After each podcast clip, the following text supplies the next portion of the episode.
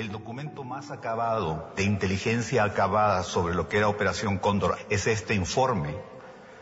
Los países del Cono Sur están coordinando actividades de inteligencia muy cercanamente, operan en el territorio de uno u otro de los países para perseguir a los subversivos y han establecido Operación Cóndor para encontrar y matar a terroristas de la Junta Coordinadora Revolucionaria en sus propios países y en Europa.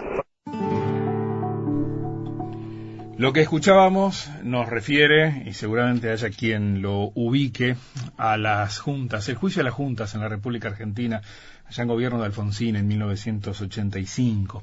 La verdad, cuando las primeras juntas militares tuvieron que enfrentarse a la justicia civil y asumir responsabilidades a propósito de los horrores de la dictadura argentina y allí empiezan a aparecer elementos acerca de la coordinación represiva en nuestra región. Esa operación Cóndor de la que hemos hablado en más de una oportunidad, la que ha vuelto a estar sobre la mesa en los últimos días al aparecer más elementos en la desclasificación de nuevos documentos en los Estados Unidos y la que también nos va a llevar a destinar unos cuantos minutos ahora está reflejada en Operación Cóndor. Ese es el nombre de una película argentina del año pasado, dirigida por Andrea Bello, que ha fallecido, y Emiliano Serra, y que está en la grilla del Festival Internacional de Cinemateca por estos días.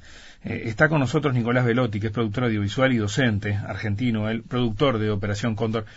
Gracias por acompañarnos, Nicolás. Un gusto estar contigo. El primer impacto visual que, que, que entrega este documental cuando uno lo ve es eh, esos rostros esos rostros de los militares argentinos que enfrentaban a la justicia, uno por uno, en la medida en que los iban nombrando y aparecían esas caras que lamentablemente se recuerdan mucho eh, por esta parte del, del, continente. Y a partir de allí toda una narración sustentada en testimonios eh, que mantiene indudablemente el interés hasta el último minuto porque tiene que ver con, con, con todos nosotros es un trabajo de largo aliento, ¿no? Mucho tiempo llevó a recopilar todo ese material, las entrevistas y demás. Es un proyecto que ya tiene, creo que, 12 años más o menos, una cosa así, 11 años. En el 2008, Estela Caloni, eh, junto con Eduardo Walger, eh, Estela le propone a Eduardo hacer un documental sobre Cóndor. Eduardo ya estaba interesado, él venía de hacer Madres, la historia de, las Madres de Plaza de Mayo. Eh, que tuvo un, muy buen recorrido e impacto en, el público eh, y se planteó hacer la, película. Eh, era productivamente es compleja porque abarca muchos países, financiarla fue complejo, se trasladar con un equipo a Chile, Uruguay, Paraguay, viajes, Perú, Brasil, bueno, era complejo de, de, programar, diseñar y, de, y de llevar adelante. Eh, se consiguió, por supuesto, la película está apoyada por, por, el Instituto Nacional de Cine del Inca, bueno, ha tenido financiamiento de programa Ibermedia, de, de la televisión venezolana. Eh, y, pero bueno, en el medio de toda esta historia también había otros proyectos de la productora. Eh, Eduardo se enfermó, que era el director de la película, y en 2014 fallece, eh, quedando la película acéfala. Él tuvo un proceso de muerte bastante complejo de un par de años de estar sufriendo un cáncer. Ah, por lo cual estuvo parada bastante tiempo la película, entre dos y tres años. Después retomamos con, con Andrea, que, que, era la productora, pasó a ser la directora. La directora. Y, bueno, ahí eh, yo entro a participar más activamente como productor en el proyecto y armo un equipo de gente para que pueda, para poder terminar la película. Cambiamos el DF, cambiamos, bueno, se incorpora Emiliano como director en 2014 de la película, de él también es el montajista. Eh, y bueno, en el medio de eso cambia el gobierno, en el Inca cambia la gestión, eh, el país toma otro otro aire ya más para un viento que va para el norte y se complejiza mucho la situación del instituto, muchos expedientes frenados, entre los cuales estuvo el nuestro, en donde ah, se fue a presidencia y estuvo un año en presidencia el expediente, entonces vos llamás y decís, che, no, está en presidencia, ¿y cuándo baja? Y baja cuando, cuando baje.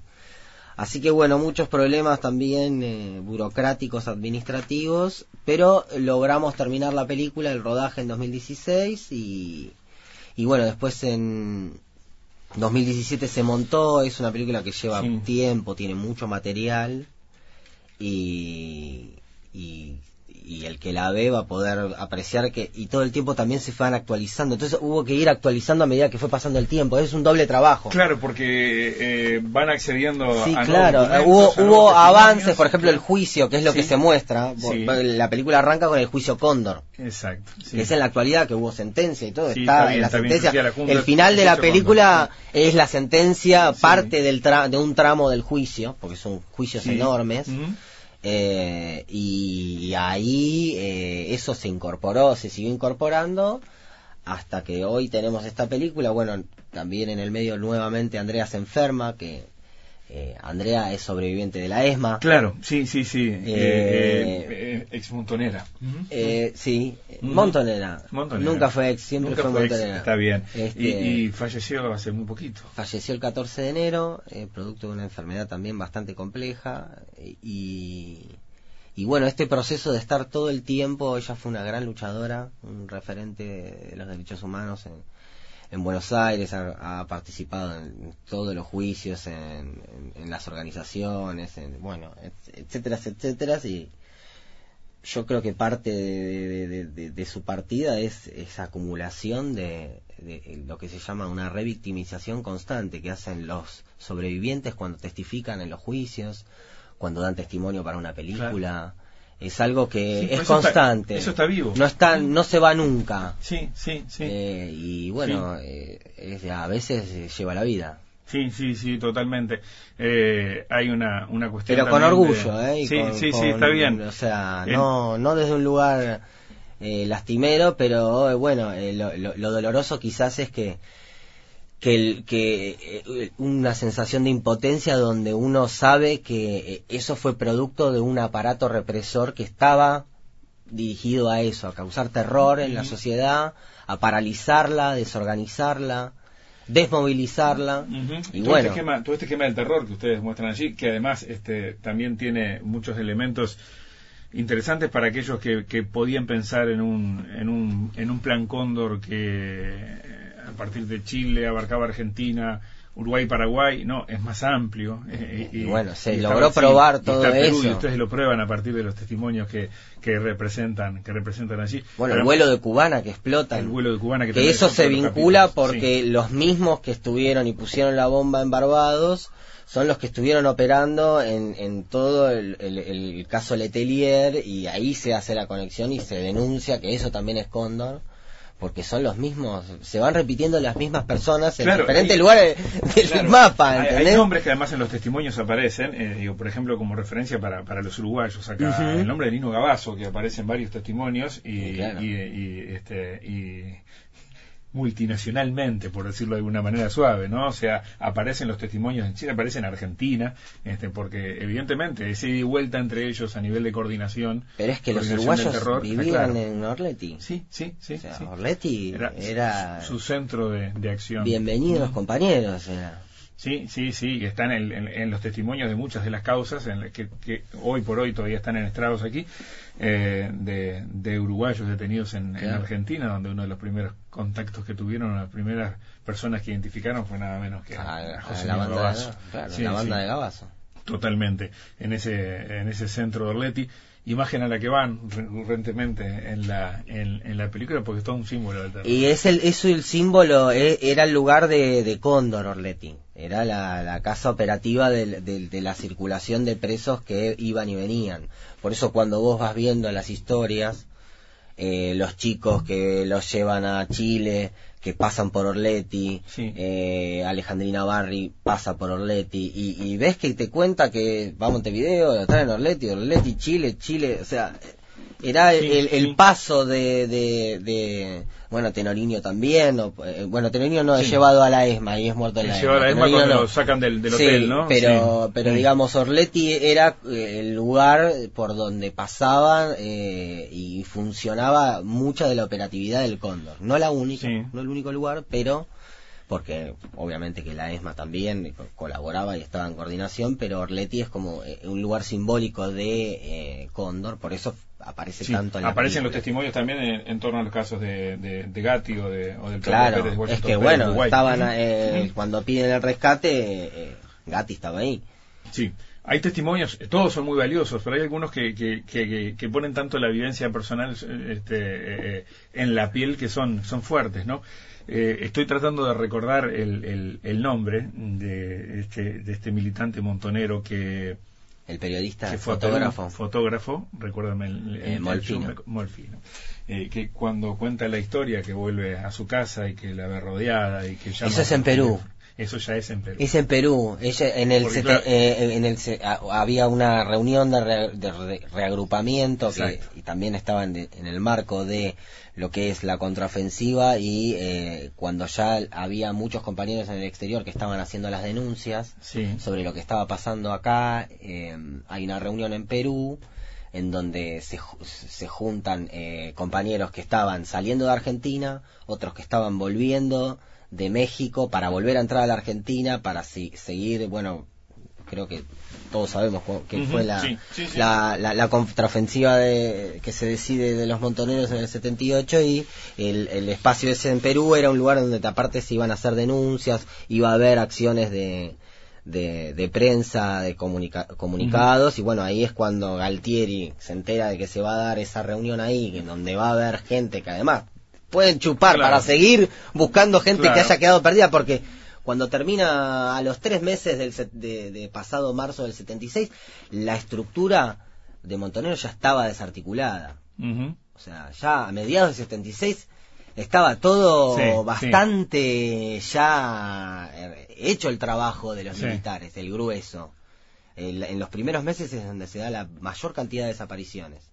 Em, ya lo del 78 ya es eh, acciones que ya vienen acompañadas quizás de estos grupos, estas bandas que ya se habían formado dentro de esta estructura militar, en donde ya tomaban autonomía y de paso que iban y chupaban a uno, si podían le sacaban la llave, le sacaban, eh, le desvalijaban la casa, se la vendían si podían. a mi madre le han, siempre ella me ha contado, me dije, me llevaron hasta las canillas no dejaron ni las canillas. Sí, sí, sí, sí. En la ESMA funcionaba un espacio donde estaban todos los, el botín de guerra y ahí estaba la casa de cada uno en un cubículo. en el fondo, además de asesinos, no dejaban de ser también ladronzuelos de baja estofa, ¿no? Pero, o sea, eh, llevarse los, los apliques de las luces, nada lo pelaron, ¿entendés? Claro, la historia que cuenta, la, la, historia que cuenta eh, Molfino, eh, donde además al narrarla se, se quiebra más una oportunidad, eh, porque es absolutamente lógico que así ocurra, eh, aproximándose a su casa, la ve rodeada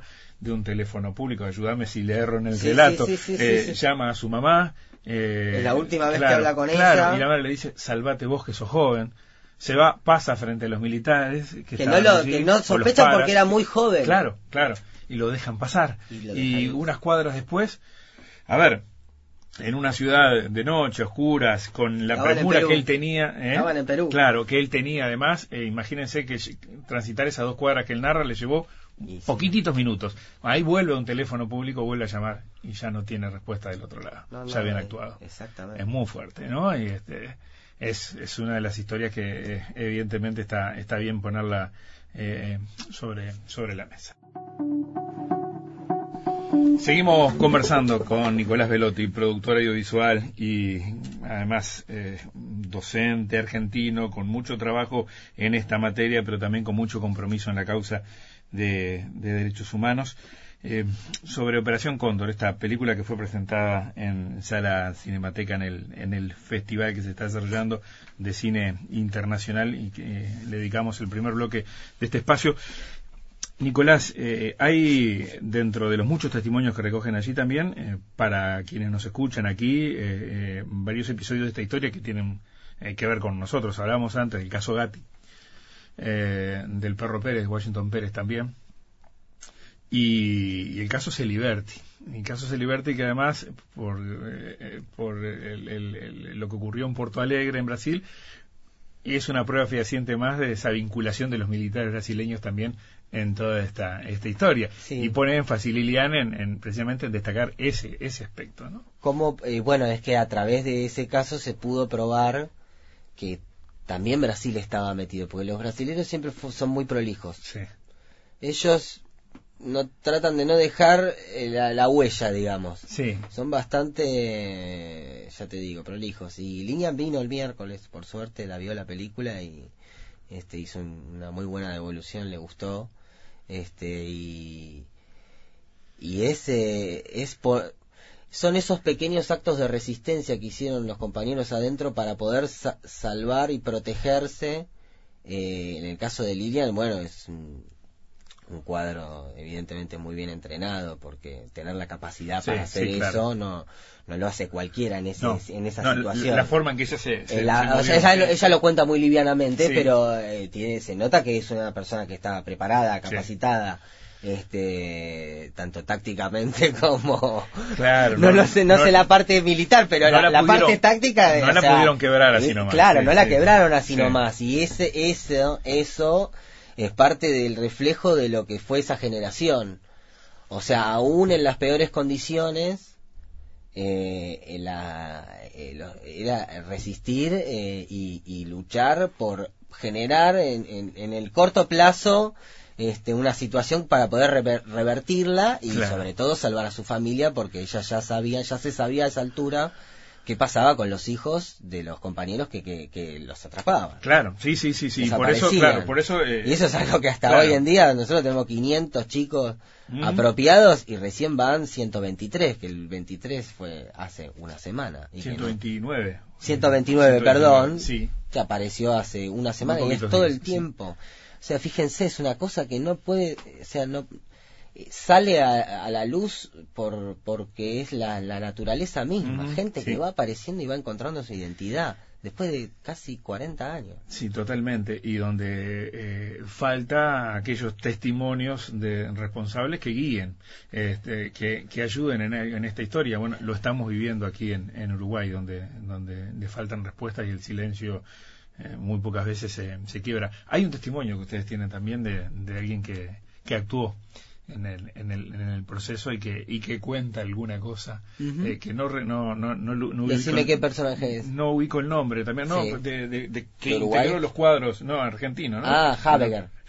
Uno de los cuadros importantes. Sí, sí, sí, sí, y que con mucha soltura habla. Eh, a uno le, le, le, le, impacta mucho esa, esa imagen. Esos pequeños testimonios de los milicos que esos que son los que cantaron. Claro, pero claro, con, con, con, con el desparpajo que, que se planta este, para dar ese testimonio, ¿no?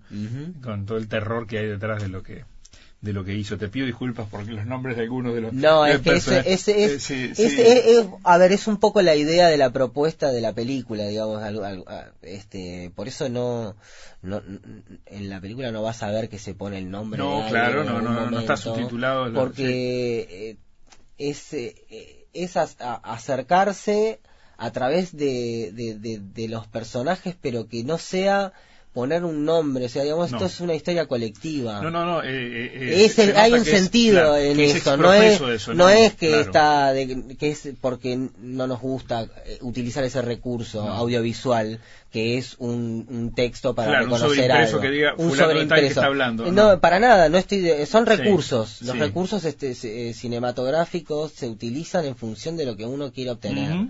Sí, o sea, Y, y, también la puesta en escena de la película tiene eh, una intención. Justamente siempre estamos al lado, estamos como en lo que se llama dentro del del de la, del, del círculo dramático del personaje. Cuando la cámara está al lado del personaje. Entonces hay una intención de hacer que vos estés al lado de esa persona. Eh, digamos, justamente de eso se trata. utilizar las herramientas, los elementos de la puesta en escena de documental, una de esas es, esto. Es la y no, que, que, surte el efecto porque se siente así. Y por eso hay muchos primeros planos. Viste que todos, todo está, la película prácticamente está contada con primeros planos. Sí, sí, sí, sí, Y este, y en definitiva, más allá de la individualización de, de quién, lo que importa es lo que dice, el, conjunto. Y el conjunto. el conjunto, en el conjunto es donde está la, la, la, lo que vos te, hay que tomar. Claro, y, no es tan, además, no, quizás la información dura no es para que uno la vaya a buscar, ¿no? Sí, está, está muy bien explicado. Hay algunos personajes que, que, dicen el cóndor fue una estrategia de guerra, eh, la táctica, bueno, Estela lo explica muy bien, pero digamos, la idea es que es la construcción de, los datos duros. Si te interesa, la vas a ir a buscar porque hay, y hay un montón. Absolutamente. Eh, se han hecho varias películas de Cóndor, entonces eh, la idea era entrarle de otra manera. Claro, y que genere aquel que no conoce o que no tiene detalles, que le genere la inquietud a partir de. Es que el cine, eh, el cine es, es, un lenguaje que tiene otro, justamente otro código. Entonces, quizás eh, si fuese un, el proyecto que tiene, obviamente tenemos la aspiración de, de, poder concretar la serie, que bueno, está el proyecto, están los, los, guiones, todo, pero bueno, hay una cuestión de, de, que justamente ahora no se están financiando este tipo de proyectos allá en Buenos Aires, pero eh, la, la, la, idea es esa, es, encontrar eh, la forma de, de, comunicar. contame sobre la, la, serie, ¿qué es lo que están trabajando? No, no, la serie está planteada, están los capítulos para, para hacer, hay mucho material. ¿Y específicamente hay mucho material. sobre alguno no, de los, No, no, sería, es una, sería una versión más ampliada, porque hay muchos personajes. Está la historia de Jaime Dri, que no la pudimos hacer. que es, es una cosa ya de película, y Jaime vive afuera, creo que vive en Panamá, bueno, a él se intentó, intentamos coordinar el viaje y bueno, por distintos motivos también no, no, se dio que podamos hacer el testimonio, pero hay varios, hay muchos casos que, que quedaron afuera y que... Claro. Este, igualmente, para otro formato que sería la televisión, no tendríamos problema en utilizar otros recursos, porque son otras ventanas en donde el lenguaje cambia. en el cine se necesita eh, ese plus que tiene que ver, estoy retomando el hilo, este e, esa eh, tiene que tener peso cinematográfico y, y, pasa por lo por lo emotivo por transmitir eh, signos por transmitir emociones y es un lenguaje que pasa por otro lado. Entonces hay que utilizar eh, la mejor lo más apropiado para contar la historia de la manera que nosotros queríamos. Hay otro recurso el tema del dibujo las eh, animaciones de que, hay del compañero chileno. Claro, en aquellos eh, sitios donde lo, lo, lo, que tienes es el lugar, las paredes, el lugar lubre, pero sobrepuesto encima de eso el trazo que muestra a aquellos y en qué condiciones estaban allí. Sí, es como eh, querer poner los años y pegarlos y que se transformen en un mismo momento, ¿no? Genera mucho efecto, eso es muy bueno. Y es como una transposición pasado-presente que, que, hay algo ahí, se genera algo. No, no, y, te lo provoca, funciona. Sí, funciona. Eso es a, lo, que voy con lo simbólico, que tiene que ver con lo cinematográfico, ¿no? Sí, sí, sí. Eh, ¿cómo, cómo, ¿Cómo fueron las reproducciones de la, de la presentación en el festival? Muy bien, por suerte, ayer hubo una función eh, muy, muy íntima, muy buena, sala llena, este, y, la gente se quedó a, a querer conversar con nosotros, con Estela. Eh, y recibimos muy muy buenas devoluciones. Es difícil también hacer devoluciones con algo que es bastante fuerte. Vinieron, bueno, vino Lilian, vino Pepe a la función del miércoles, y mucha gente que nos expresó como un... Es como cuando compartís eh, estos materiales con gente que, que ha atravesado o hay algún amigo que falta, algún familiar que falta, son muy agradecidos porque es un, como una bocanada de aire fresco, ¿no? Que, que haya gente que esté en la misma comunión. Claro. Porque es lo que mm. genera eh, una, un hecho cinematográfico, una, una sala llena, todos juntos, callados, mirando la película estamos en una comunión que estamos por lo mismo. Porque, claro. digo, esto no va a ser un fenómeno mainstream. ¿eh? no, no, no, está bien. Ahora, eh, eh, o sea, somos conscientes de a qué público apuntamos y, cuál es nuestro nuestra posibilidad de arrastre con esto. Totalmente. Pero es parte de la batalla. Nicolás, em, creo que la, la presentación aquí, además de del trabajo cumplido para ustedes de querer recrear y, generar eso en, en, aquel que lo veía a propósito de... Y homenajear a, Eduardo y Andrea también. Ahí está, a eso iba, porque para ustedes, eso es lo que te quería decir, debe ser también cumplir con ellos, que quedaron por el camino en esto. Y, y, Andrea en particular para ti, eh, es tu mamá. Sí, sí, exactamente. Así que así la... enarbolaremos la bandera y seguiremos recorriendo y dando voz en donde no, no, está, tratando de justamente hacer un reflejo donde podamos ver, vernos y pensarnos. Eso es lo que intentamos hacer. Eh, Nicolás Velotti, muchísimas gracias ¿sí? por acompañarnos esta mañana.